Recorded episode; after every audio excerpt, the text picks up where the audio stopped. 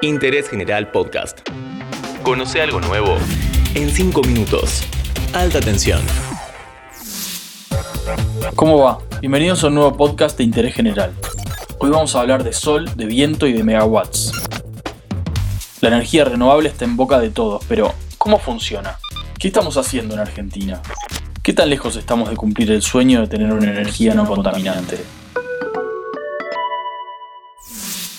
Energía renovable. Suena demasiado futurista, ¿no? Pero si lo pensás un poco, el sol y el viento son las fuentes de energía más antiguas de la humanidad. No nos vamos a poner demasiado filosóficos, pero sin la fotosíntesis no existiríamos.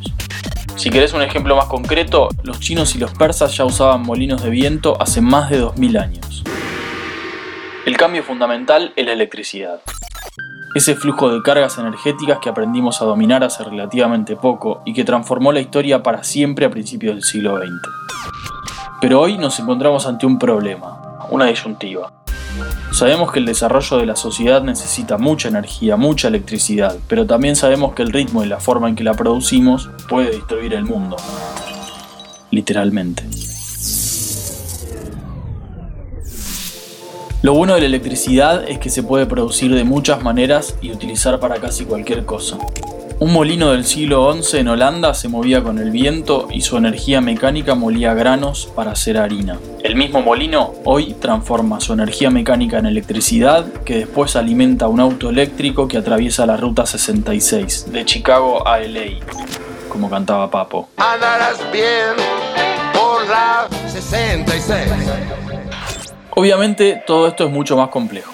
Como su nombre lo indica, renovable significa que se puede renovar, que no se agota. La ley argentina contempla 13 formas de energía renovable, pero nos vamos a concentrar en dos. La energía eólica y la energía solar fotovoltaica, que son las más difundidas. Le preguntamos a Florencia Hoffman, coordinadora de la Cámara Argentina de Energías Renovables, por qué nuestro país tiene que apostar a las renovables por varias razones. Una de ellas es el cumplimiento de la Ley 27191. Es la legislación que enmarca a las energías renovables en el país, establece diferentes cuotas y participaciones en el total de la demanda y se debe seguir desarrollando el sector para poder cumplir con el marco normativo. Otra de las razones es el cumplimiento de los acuerdos internacionales como el de París de 2015, también hay que destacar como motivos que justifican el desarrollo renovable a las externalidades positivas que se ven involucradas, como la descarbonización de la economía, la diversificación de la matriz energética, el desarrollo de las economías regionales, la generación de empleo, el desarrollo de la cadena de proveedores, entre otras. Parece bastante simple, pero las renovables tienen una limitante obvia. Cuando no hay viento o cuando no hay sol, los generadores no generan y a veces producen demasiado cuando no se lo necesita. La solución para eso es almacenarla en baterías como las que tiene tu celular, aunque un poco más grandes. Por eso los críticos de las energías renovables dicen que la revolución verde no es en realidad tan verde. Para compensar esa intermitencia, seguimos utilizando fuentes fósiles. Pero hay una solución muy interesante para esto, la llamada generación distribuida. Así lo explica Florencia. Generación distribuida es el uso de fuentes renovables, hablamos del sol, el viento, el agua, la biomasa y otros, para generar energía eléctrica destinada al autoconsumo y a su vez inyectar el excedente de energía a la red de distribución.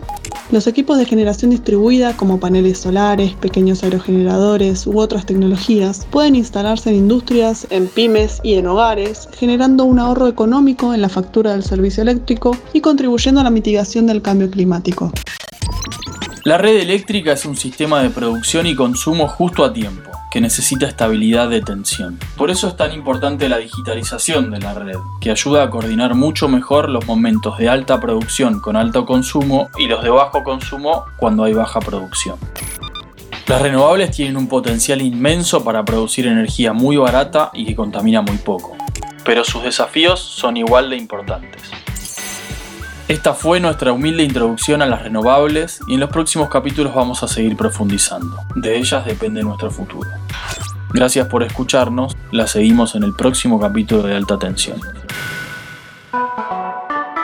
Interés General Podcast. Encontrarnos en Spotify, en Instagram y en interésgeneral.com.ar.